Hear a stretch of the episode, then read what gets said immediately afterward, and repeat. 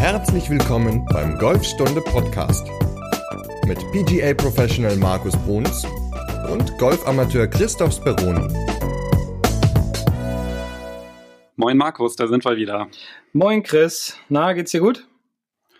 Ja, ein bisschen leidig unter der Hitze, so im Alter, da ist man ja dann doch ein bisschen anfälliger, ne? wenn so die äußeren Bedingungen ja, schwerfälliger werden. Ich bin doch älter als du. Ich bin doch der, der eigentlich leiden müsste von uns beiden. Und ich bin ja auch immer draußen. Du bist ja im klimatisierten Büro. Klimatisiert ist es leider nicht. Ah, Mist, das hätte ich jetzt gedacht. ja, aber ist schon heftig bei dem Wetter. Also muss ich auch sagen, gut, jetzt ist es ganz angenehm. Hier in Bremen gewittert's und regnet's mal endlich. Hat seit gest gestern Nacht hat's auch geregnet. Und jetzt schon seit einer Stunde. Das äh, tut nicht nur der Natur gut, sondern ich glaube, uns Menschen ja auch. Ne? Bei diesen unerträglichen Temperaturen in den letzten Tagen war das schon echt krass auf dem Golfplatz. Ja, und beim Podcast aufnehmen, da geht's dir sowieso gut, weil da sitzt er immer im Keller. Genau. Und da ist er bestimmt nicht ganz so warm. Nein, hier ist es total angenehm. Schöner alter Kellerraum, schön gekühlt, ohne dass irgendwie eine Kühlung läuft. Also schon sehr, sehr angenehm, das Ganze hier unten. Ja, Markus die Kellerassel. Ja, genau, danke. Aber im positiven Sinn. So schwitzig Ja, ja, wenigstens klar. nicht. ja. Ja, ja, aber in Berlin ist es ja auch schön warm gewesen die Tage über, ne? Und du warst ja auch auf dem Golfplatz, hast ja äh, mir auch ein, zwei Videos von deiner Bewegung, von deinem Schwung geschickt. Ja, da will ich, das will ich lieber ausklammern, das Thema, weil ich weiß auch nicht, was dann da los war. Genau, ich hatte eine Turnierrunde gespielt und beim, also das Wochenende davor hatte ich auch noch eine Runde gespielt. Da hatten wir auch im letzten Podcast darüber gesprochen. Ja, da war ich super drauf, zwei Birdies gespielt, fast ein Hole in One und ganz locker geschwungen. Und dann habe ich mich auf der Range eingeschlagen. Das lief dann eigentlich auch ganz normal. Und auf einmal so die letzten zehn Bälle war jeder Ball in Socket. Hm. Ja. Hm. Ja, und dann bin ich dann halt mit entsprechendem Selbstvertrauen natürlich zum Abschlag gegangen und habe den dann halt auch schön flach, also den Ball dann so getoppt und der ist dann so flach neben das Grün und also wirklich jeder Abschlag war eine Katastrophe. Ich habe es irgendwie mit dem kurzen Spiel immer noch so retten können. Die misslichen Lagen, in die ich mich gebracht habe, aber da lief dann irgendwie dann wirklich dann irgendwann gar nichts mehr zusammen, weil die langen Schläge, also ja, waren wirklich einfach eine Katastrophe. Dann bin ich am nächsten Tag dann nochmal direkt zur Range und habe dann versucht, woran liegt das und habe dann auch wirklich so einen ganzen Eimer Bälle verschlagen. Und habt ihr ja auch davon berichtet, habt ihr dann nochmal ein Video geschickt. Mhm. Also ich bin dann nochmal hingefahren, weil mich das so gewurmt hat und war dann auch ganz froh, dass ich dann gleich beim ersten Schlag auch wieder direkt einen Socket auf dem Video hatte. Den habe ich dir dann auch geschickt. Ja, das stimmt. das lag dann, und das lag dann irgendwie daran, dass ich meine Arme nicht mehr genug hebe. Genau. Also du hast viel zu flache Arme gehabt beim Ausholen und dann verlassen die Arme in der Bewegung zum Ball natürlich den Körper, wodurch der Schlägerkopf ja auch weg, weit, äh, weit wegwandert vom Ball. Also dementsprechend ist das schon mal ein Gedanke, woraus Sockets entstehen können. Aber da kommen wir in einer späteren Folge ja auch nochmal auf das Thema zu sprechen. Naja, auf jeden Fall habe ich da wieder eine größere Baustelle und ja, habe mich dann, also da war die Hitze dann auf der Runde das kleinere Übel. Also habe mich selten so schlecht gefühlt auf einer Runde. Und dann kam auch noch hinzu, dass auf dem Weg zum Abschlag war dann ein Flightpartner, der mich begrüßt hat und der meinte halt gleich so, hey, der ist ja ein bekanntes Gesicht. Hm. Ich dachte so, hey, den kenne ich doch gar nicht.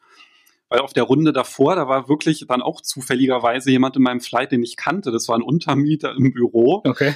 der irgendwie so anderthalb Jahre zur Untermiete bei uns drin war. Und das war dann wirklich ganz witzig, den dann wieder zu treffen. Und da war das dann halt wirklich, dass der meinte, du machst doch Golfstunde. Und es war wirklich zum ersten Mal, dass ich erkannt worden bin. Also ich hatte schon öfter irgendwie mal gehört, ah, mir kommt dein Gesicht so bekannt vor. Da habe ich dann, aber ja, keine Ahnung, weiß ich nicht. Aber das war jetzt zum ersten Mal, dass mich jemand erkannt hatte durch Golfstunde. Und ich muss sagen, das hat mich wirklich irritiert. Du bist ein Promi. Ja, nee, das war dann irgendwie, das war irgendwie so ein ganz komisches Gefühl, ne? Weil der dann irgendwie so, ja, und dann hast du doch das erzählt und dann, keine Ahnung, in einer anderen Situation. Er meinte irgendwas zu seinem Golfbag und meinte, ja, mit meinem bin ich auch nicht so ganz zufrieden, das hält so schlecht im Trolley und meinte, ja, du hast doch alle getestet und so. Und hat dann, ja, oder im Podcast hast du doch Folgendes gesagt. Und es war dann irgendwie schon so ein bisschen komisch, wenn man sich so unterhalten hat und dann auf einmal dann mal irgendwelche Sachen kamen, die man irgendwann mal geschrieben oder erzählt hatte. Und muss ich sagen, dadurch, dass es irgendwie eine ungewohnte Situation war, war das erstmal, ja, un ungewohnte Situationen sind ja erstmal auf dem Golfplatz, muss man auch erstmal dann lernen, damit umzugehen. Das ist ja genauso wie bei Flightpartnern, ne? ja, auch an einem Flightpartner hängt natürlich häufig das Spiel oder das eigene Spiel. Das habe ich auch äh, jetzt letzte Woche war eine Dame da, die hat jetzt eine Runde gespielt beim Damengolf, die richtig gut war. Ich glaube, sie hat sich um sieben oder acht Punkte unterspielt und ähm, hat nicht nur gute Schläge gemacht, sondern hatte auch das große Glück, ein Flight zu haben, der echt super harmoniert hat, wo alle viel Spaß und Freude gehabt haben, wobei sie sagt, ja, vorher beim Einschlagen war es alles nicht ganz so doll und hat sich sogar schon Gedanken gemacht, was ist denn, wenn jetzt mein Flight nicht so ganz gut ist oder nett sind die Leute, ich kenne die jetzt gar nicht. Und dann haben die so viel Spaß gehabt, dass sie sich halt dann irgendwie sieben oder acht Punkte unterspielt hat. Und ich glaube auch, auch daran hängt eine ganze Menge oder davon hängt eine ganze Menge ab, wie die Flightpartner sind. Ich hatte das persönlich auch schon mal bei einem bei einem Profiturnier, dass, dass die Flightpartner, dass wir nicht so ideal waren, dass wir nicht so viel miteinander beziehungsweise gar nicht miteinander geredet haben. Der eine auch immer sehr, ja, wie soll ich sagen, es gibt ja auch so diese Flightpartner, die immer jeden Schlag so kommentieren und dann auch so fragen, ja, Mensch, was hast du denn da gemacht und wie geht denn das und warum machst du es so? Und das bringt einen natürlich dann auch ja aus seinem eigenen Spielkonzept, aus seinem Spielplan heraus, weil man sich viel zu viele Gedanken macht über andere Dinge, die in dem Moment gar nicht dazugehören sollten. Und das ist natürlich immer schwierig, dann das Ganze abzustellen. Ne? Also vieles hängt auch an den Mitspielern, beziehungsweise auch am Verhalten der Mitspieler auf dem Platz. Ja, ist dann schwierig, ne, damit umzugehen, weil wenn man sagt, naja, ich habe jetzt eine schlechte Runde gespielt und es lag an den Flight-Partnern, dann gibt man ja im Grunde den anderen die Macht über sein eigenes Spiel. Ja. Aber ich glaube schon, dass so ein, also nicht jetzt 100 Prozent hängen jetzt nicht daran, das ist klar, aber schon einige Prozent, ich sag mal 20, 30 hängen schon mit damit zusammen, wie, wie die Flightpartner sind, beziehungsweise wie die sich auch verhalten. Also es gibt ja auch so, so Typen, die auf dem Platz dann jeden Schlag kommentieren, nicht nur ihren eigenen, sondern auch dann deinen oder von dem, von dem dritten oder vierten Mitspieler sogar. Und das kann einen dann natürlich auch schon eine ganz, also ganz schön ärgern, beziehungsweise nerven und einem dann aus dem Rhythmus bringen, ne? weil man sich ja auf sein Spiel konzentrieren will. Und wenn man einen schlechten Schlag gemacht hat, will man ja nicht auch noch von dem anderen Mitspieler hören, oh, das war jetzt aber Pech oder so und du ärgerst dich dann da, ja, gibt's ja, ne? Also. Ja, oder der macht nichts kaputt. Ja, genau, der liegt. Ja, genau. ja, klar, ein Golfball liegt immer. Ne? Also irgendwo wird er immer liegen. Deswegen, ja, also so Kommentare versuche ich oder ich mache es nie, dass ich irgendwie, wenn ich jetzt mal privat spiele, jemandem sage, Mensch, das war aber ein toller Schlag oder Mensch, das war also ein toller Schlag, tolles Birdie, ja klar, aber Mensch, oh, da hast jetzt aber Pech gehabt. Das, das versuche ich nach Möglichkeit immer zu vermeiden, weil, weil ich selbst weiß, wie blöd es ist, wenn man Kommentare von anderen kriegt oder wie man sich dann fühlt. Wie sieht denn für dich ein angenehmer Flightpartner aus? Also was sind so Eigenschaften, wo du sagst, ach, das war jetzt eine tolle Runde, mit dem möchte ich nochmal spielen? Wenn ich mit dem über andere Dinge während der Runde als Golf quatschen kann. Also wenn es nicht um das Spiel geht, wenn es nicht um den um Golf an sich geht, sondern wenn es auch mal um um ganz belanglose Themen geht und da kommt mir immer so, so, so ein, zwei Sätze aus dem Buch vom Oliver Heuler, Jenseits des Scores, so in den Kopf.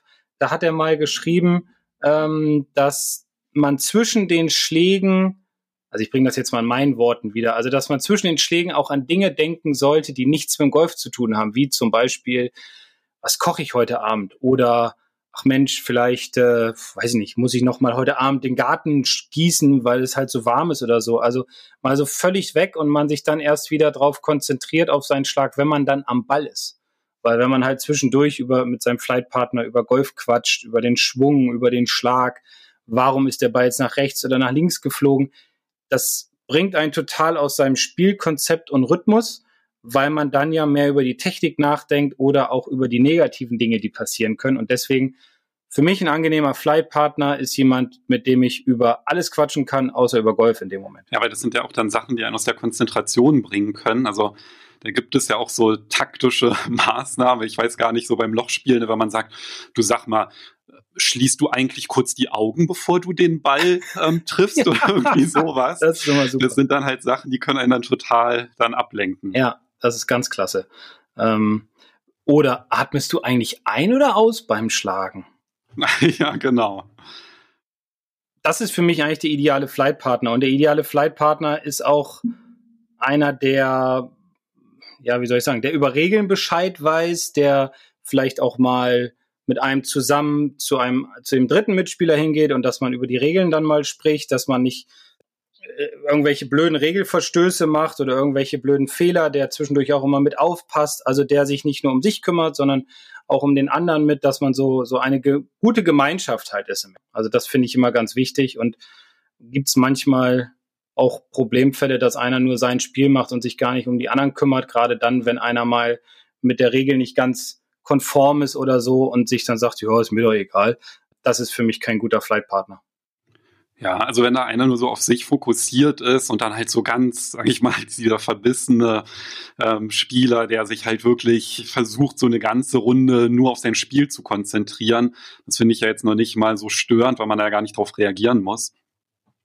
Ich finde es dann halt wirklich immer schwieriger, wenn, ja, wie du halt gesagt hast, dann ja, dann auch noch solche Sachen dann vielleicht so kommen, ja, darf ich dir mal einen Tipp geben oder so auf der Turnierrunde. Das ist dann auch Ganz so, schlimm. Hm, ja, ja, genau wo man dann eigentlich ja dann nicht unbedingt jetzt noch eine Regeldiskussion dann aufkommen lassen möchte. Ja.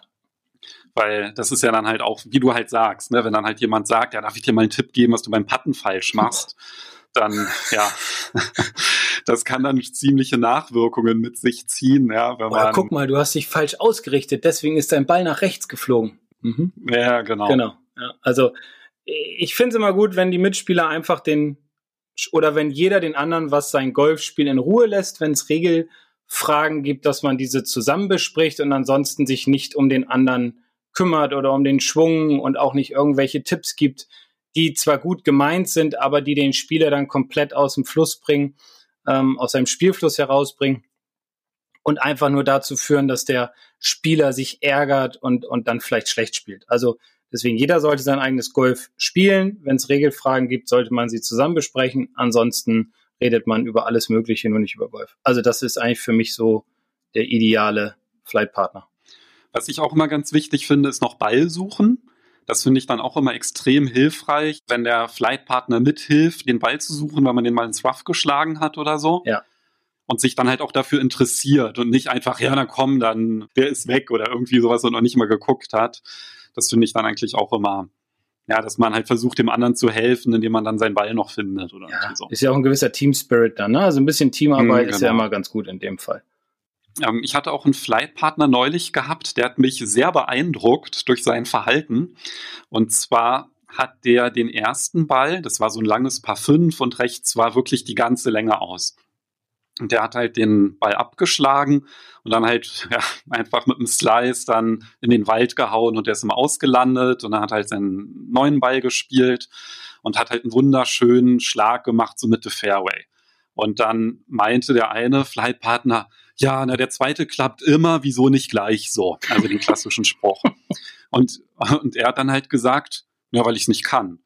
Und das fand ich dann irgendwie so ehrlich, mhm. ja, weil sonst ist immer, naja, ich weiß auch nicht und ja, war ich unkonzentriert oder irgendwie so und er so, ja, ich kann es halt nicht, ja, deswegen war der Erste im Aus.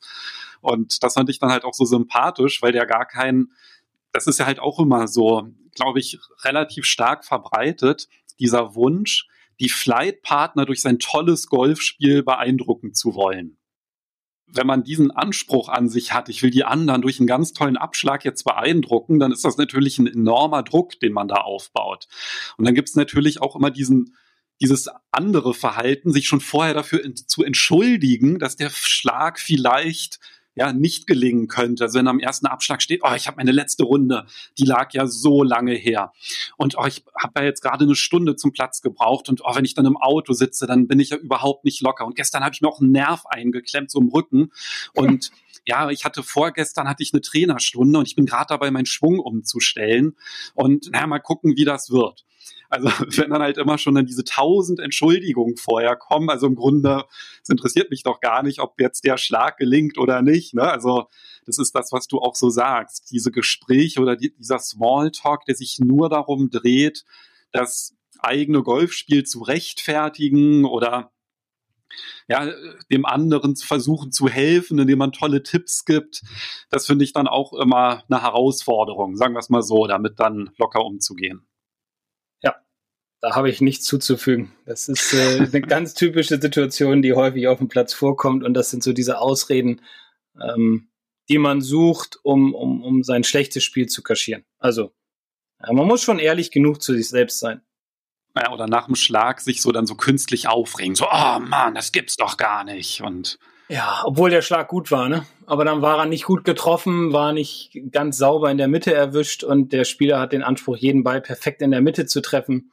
Also auf dem Platz geht es darum, Golf zu spielen und nicht Golf zu denken und auch keine Ausreden zu suchen, weil am Ende ist immer der Spieler selbst schuld für das, was er da fabriziert.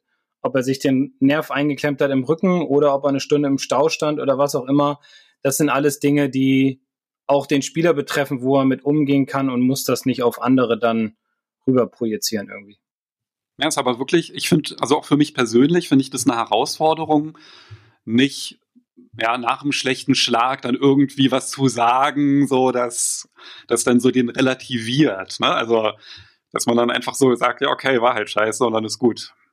Ja, ich hatte es letzte, letzte Woche, als ich mal 18 Loch gespielt habe, da habe ich äh, die Schuld auf mich selbst äh, ja, projiziert, weil ich stand am Abschlag und stand am Ball, wollte ausholen, dann kam eine Fliege und schwirrte um meinen Ball und um meinen Treiberkopf rum. Und da habe ich noch gedacht, setz ab und fang von vorne an. Und dann habe ich aber ausgeholt und habe den links jetzt ausgeschlagen. Und dann habe ich mich aber nicht darüber geärgert, dass der Ball jetzt weg war oder dass er im Aus war, sondern ich habe mich darüber geärgert, dass ich einfach zu blöd war in dieser Situation, nicht wegzugehen, weil ich genau wusste und genau gedacht habe, okay, die Fliege, die setzt sich gleich drauf, die nervt mich, die schwirrt da rum. Geh doch einfach weg und fang noch mal von vorne an. Und man muss den Fehler mal bei sich selbst suchen und nicht bei der Fliege. Warum ist jetzt diese blöde Fliege in dem Moment dahin gekommen? Sondern ich bin ja selbst schuld gewesen an der ganzen Situation. Und ja, man kann nur selbst sich aus diesen Dingen raus, rausholen und darf das nicht auf irgendwelche anderen Dinge schieben. Ja, der blödste Gedanke, den Schwung einzuleiten, ist ach egal. ja, wobei manchmal eine Scheiß-Egal-Einstellung natürlich auch ganz gut ist, um locker zu werden, um gute Schläge zu machen. Ja, das ist klar, aber darauf bezogen, ne, da ist nicht Flieger, ach egal. Oder ja, ja da, da knistert gerade einer in seiner Tasche oder da unterhalten sich die beiden ziemlich laut, was mich gerade nervt und ich dann denke, ach egal. Genau im Moment des Schwung, der Schwungeinleitung, also ne, dieses sich zu disziplinieren, auch wirklich zu sagen, nee, ich breche jetzt ab und ich fange nochmal von vorne an. Ja, genau. Und auch sich keine Gedanken darüber zu machen, was die anderen über mich dann in dem Fall denken, weil auch das ist ja ganz häufig der Fall, dass ich immer auf, also ich bin viel auf dem Platz in letzter Zeit mit Leuten und äh, versuche dann auch so mit Routine das zu machen und gar nicht so sehr Technik, sondern viel Taktik und, und Schlagvorbereitung, also Routine, ähm, denen beizubringen. Und dann sagen die immer, oh, das dauert ja so lange, was wir jetzt hier machen. Und dann stoppe ich die Zeit. Und dann sind wir meistens so bei 25 bis 30 Sekunden. Und man hat ja nun mal seine 40 Sekunden Zeit. Und dann sagen sie aber trotzdem immer noch, ja, aber den anderen dauert das zu lange, wenn ich das so mache. Und das ist auch so, wo ich denke, ey, es geht um dein Spiel, das ist dein Ergebnis am Ende. Und die Person, die sagt, okay, das dauert ihr persönlich zu lange, weil die anderen dann denken, das dauert zu lange, spielt dann meistens aus der Gruppe das schlechteste Ergebnis. Und ärgert sich dann am Ende der Runde darüber, dass sie sich nicht mehr Zeit zum Beispiel gelassen hat oder vielleicht nochmal den Schläger getauscht hat, weil sie sich nicht wohl gefühlt hat, irgendwie so. Also ich kann dann immer nur sagen, es geht um, um das eigene Spiel und es ist völlig egal, was die andere Person denkt, beziehungsweise was sie sagt. Ähm, wenn die schneller spielen will, dann soll sie vorlaufen. Oder dann soll sie halt äh, sich einen Wunschflight aussuchen oder was auch immer. aber jeder muss so sein Spiel spielen, was für einen äh, ja positive Auswirkungen hat am Ende. Ja, und wie du sagst, ja, der schlechte Schlag, der kostet ja viel, viel mehr Zeit als der gute. Ja. Und dafür kann man sich dann auch dann halt Zeit nehmen für den guten Schlag. Ganz genau. Zumal ich auch noch nie erlebt habe, dass sich jemand beschwert, du brauchst für deine Schlagvorbereitung ja, zu viel Zeit. Das sind ja eigentlich dann immer so andere Sachen, die das Spiel verzögern, wie auf dem Grün dann noch den Score aufzuschreiben, ja, oder solche Geschichten. Ich glaube auch nicht, dass es, dass die Leute sich beschweren, sondern ich glaube einfach, dass der Spieler denkt, er könnte sich beschweren bei dem Spieler, der zu lange braucht. Also, ja, ja das auf jeden ne, Fall. Und das ist so, wo ich, ja, wie gesagt, ich sage immer, das ist doch am Ende deine eigene Befriedigung, einen, einen schönen Score zu haben oder einen guten Score, dich verbessert zu haben. Und dafür muss man doch alles machen. Sonst brauche ich auch nicht auf den Golfplatz gehen. Ich hatte das auch neulich am Abschlag. Da habe ich auch den Ball angesprochen und habe ich gesagt, nee, sorry, falscher Schläger und bin noch hab mir dann noch mal einen anderen und da haben dann die anderen auch gesagt, oh, das müsste ich auch mal machen, wenn mhm. ja, wenn ich dieses Gefühl habe, dann noch mal neu anzusetzen und so weiter und ja, perfekt. es hilft dann halt auch. Ja, also guter guter Gedanke, echt positiver Gedanke sehr positive Gedanken. Darum geht's ja auch heute eigentlich. Genau, bevor wir mit dem eigentlichen Thema anfangen, mit dem Schlag übers Wasser, es kann tatsächlich auch mal passieren, dass es gar nicht am Flightpartner, sondern am Caddy liegt. Ne? Ja, ja, das ist jetzt, ja, das, also so eine ähnliche Situation wie jetzt ist mir auch schon mal passiert, als ich noch als Amateur unterwegs war. Aber jetzt ist es ja bei der US Amateur, ich glaube, es ist das größte Amateurturnier, was es auf dieser Welt gibt. Ähm, passiert. Und zwar war es im Achtelfinale. Die, die haben dann Lochspiel gemacht, also Mann gegen Mann. Ähm, und der eine Spieler hat in den Bunker geschlagen und der Caddy ist, wenn ich es richtig gesehen habe auf den Kameras, äh, also im Fernsehen schon vorgegangen und hat dann mit der Hand den Bunkersand getestet. Und der Caddy, genauso wie die Golfschläger, gehören ja bekanntlicherweise zur Ausrüstung des Spielers. Und man darf ja vor dem Schlag den Bunkersand nicht testen wie hart, wie weich oder wie steinig oder was auch immer er ist. Und dementsprechend war der Spieler dann erstmal oder wurde dann disqualifiziert. Das ist natürlich besonders hart. Da kann man nur froh sein, dass wir auf der Runde dann halt selten mit dem Caddy unterwegs sind, ja. aber da kann man halt mal sehen, ne, was alles so passieren kann. Ja, und selbst bei den Jungs, ne, die, ja, unter Kontrolle die ja schon sehr nah dran sind an, an, an Profigolfer, ne? Also wer US Amateur gewinnt, Tiger hat das, glaube ich, sechsmal gewonnen, fünf oder sechsmal. Also das ist schon äh, ein Riesenturnier, was es da zu gewinnen gibt. Und wenn du dann schon im Achtelfinale stehst, das ist schon äh, unter am besten 16, das ist schon Respekt. Ja, aber wir hatten das auch mal, das war noch boah, 99, 2000 irgendwie oder noch früher beim beim ähm, äh, Clubpokal hieß das damals. Jetzt heißt es ja hier Final Four, also die DGL. Ähm, da haben wir gegen oh, weiß ich gar nicht mehr, gegen wen wir gespielt haben. Zweite Bundesliga, ist auch egal. Und ähm, dann sind wir auf dem dritten Loch und jeder, wir haben wir Vierer gespielt und ich und mein, mein Flight, also mein Kollege, wir hatten Caddy und von den anderen beiden, da fehlte ein Caddy, der stand im Stau und der sollte später kommen. Und soweit so gut, das ist ja alles erlaubt. Er kann ja später dann noch dazukommen und dann die Karre schieben. Und da kamen gerade so Handys raus, so in der Zeit. Und am vierten Abschlag klingelte dann das Telefon von dem Caddy, der gerade äh, neu dazugekommen ist. Und da war das seine Frau, die wissen wollte, ob er gut angekommen ist. und das Krasse war, das ganze Team wurde disqualifiziert. und somit hatten wir dann 12-0, weil man zwölf Spiele hatte, hatten wir dann 12-0 gewonnen. Und standen dann im Spiel um Aufstieg in die erste Bundesliga, was wir dann allerdings verloren haben. Aber so viel dazu. Man muss immer auf alles achten, wenn man einen Caddy dabei hat, äh, dass der sich an die Regeln hält und am besten einfach nur die Tasche zieht oder trägt, wenn man jetzt mal so ein Amateurturnier spielt und man darf einen Caddy dazu nehmen. Am besten, dass er einfach nur an der Tasche bleibt die ganze Zeit und sonst nichts macht. Also nur Schläger reichen und eventuell mal ein Divid zurückholen. Aber ja, also es gibt viele Aspekte, auf die man achten sollte, bevor man disqualifiziert wird. Ja, in solche Situationen kommt man dann halt auch immer ja, wenn man im Grunde schlechte Schläge auch oft gemacht hat, ne? also zum Beispiel ähm, in eine Penalty Area reingeschlagen hat. Und das ist ja auch das Thema, über das wir heute sprechen wollen, mhm. nämlich den Schlag übers Wasser, damit das halt eben nicht passiert.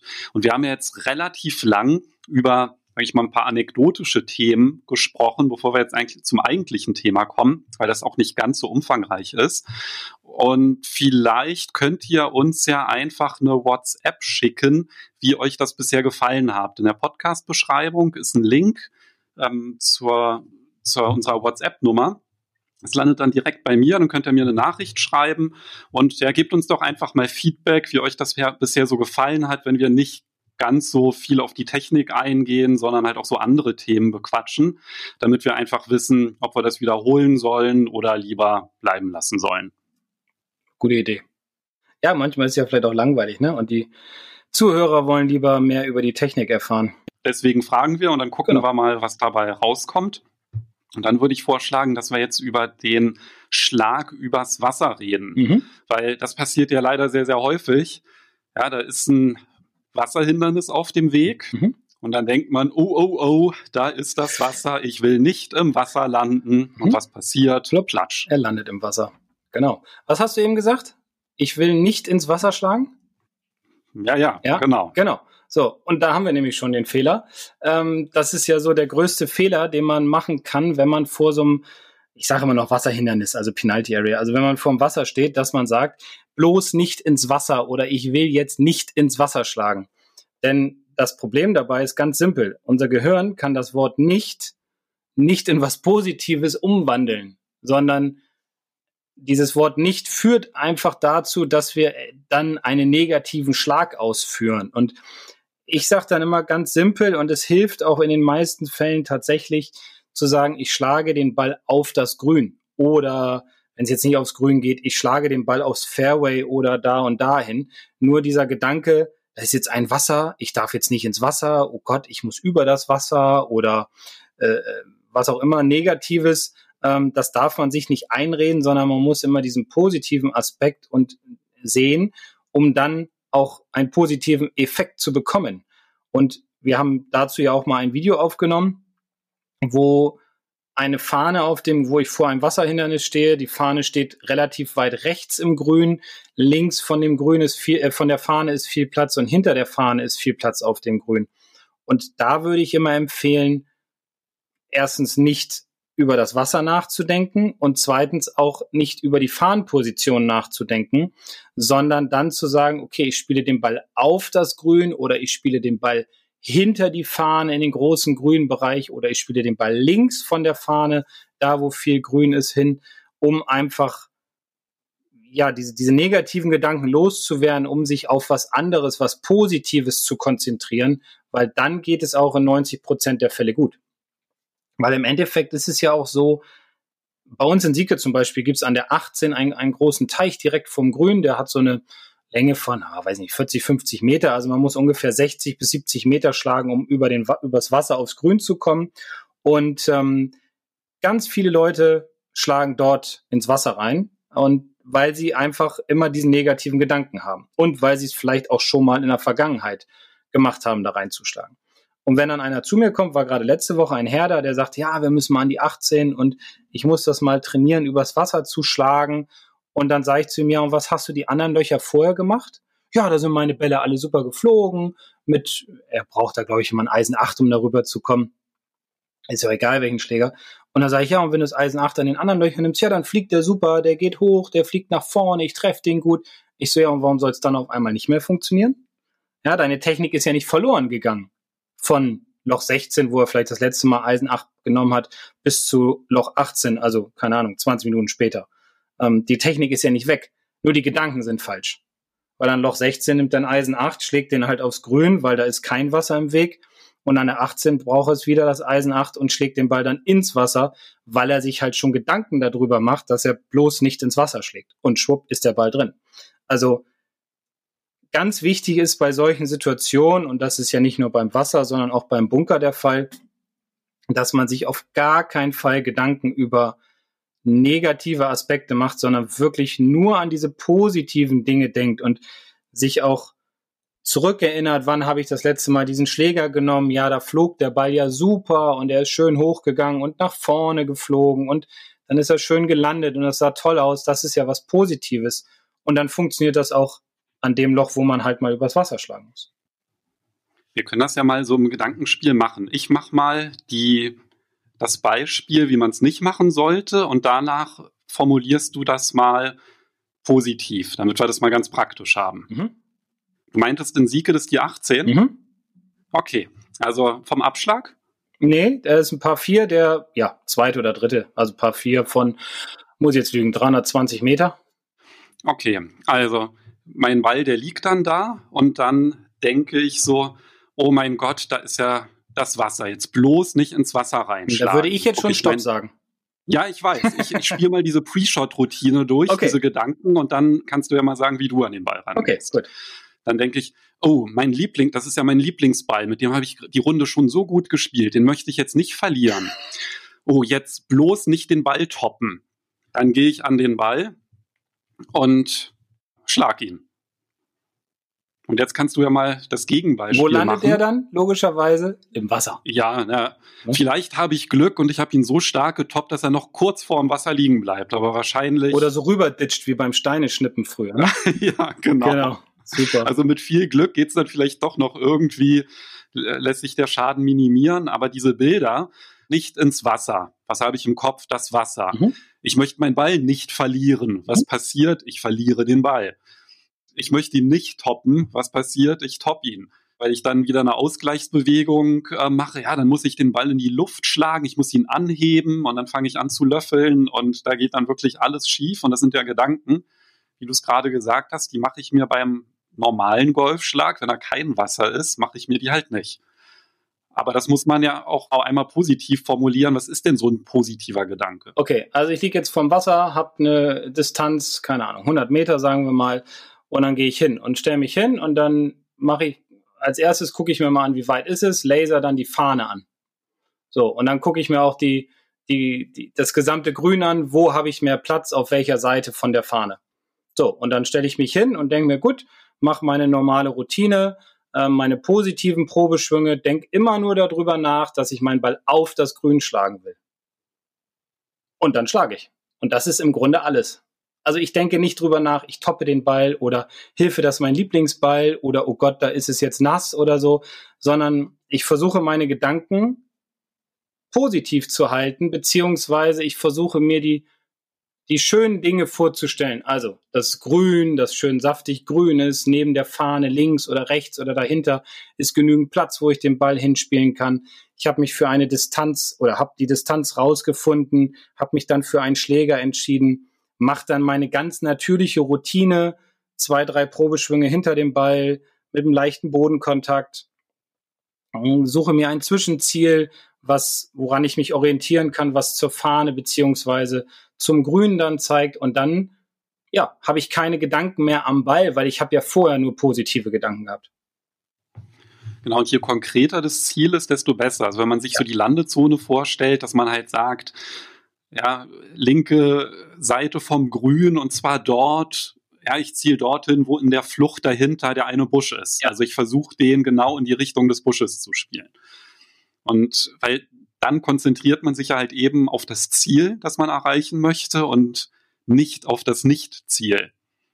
Ja, das ist ja das, was ich sage. Ne? Also ich mache mir überhaupt gar keine Gedanken über das Wasser, sondern ja, nehme den Busch hinterm Grün als, als Zielorientierung, nehme die große Grünseite aber das Wasser blende ich komplett aus, genauso wie den Bunker.